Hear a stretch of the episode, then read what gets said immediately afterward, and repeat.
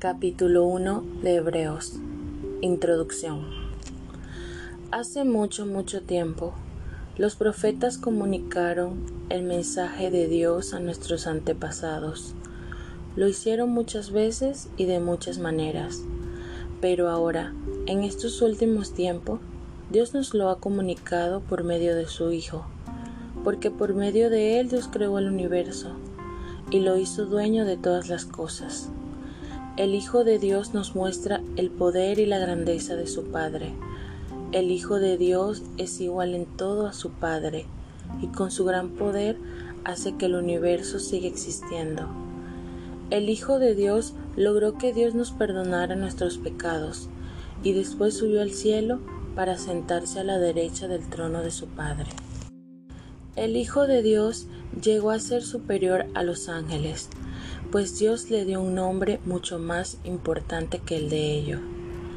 Porque nunca Dios le dijo a ningún ángel, tú eres mi hijo, desde hoy soy tu padre. Tampoco dijo de ningún ángel, yo seré para él como un padre, y él será para mí como un hijo. Y cuando Dios envió a su Hijo a este mundo, ordeno que todos mis ángeles lo adoren. Además, cuando Dios habla acerca de los ángeles, dice, mis ángeles son el viento y mis sirvientes son relámpagos. Pero cuando Dios habla de su Hijo, dice, tu reinado durará para siempre y usarás tu poder en favor de la justicia.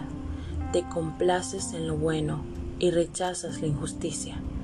Yo te declaro mi rey favorito, el rey más feliz de la tierra y también dice, Señor, en el principio tú afirmaste la tierra, tú hiciste los cielos, pero se irán gastando como la ropa, y un día los destruirás. Pero tú te mantendrás firme, y siempre serás el mismo, y tus años no tendrán fin. Dios nunca le dijo a ningún ángel, siéntate a la derecha de mi trono, hasta que yo derrote a tus enemigos porque los ángeles son solamente espíritus que sirven a Dios y Él los envía para ayudar a toda la gente que Dios habrá de salvar.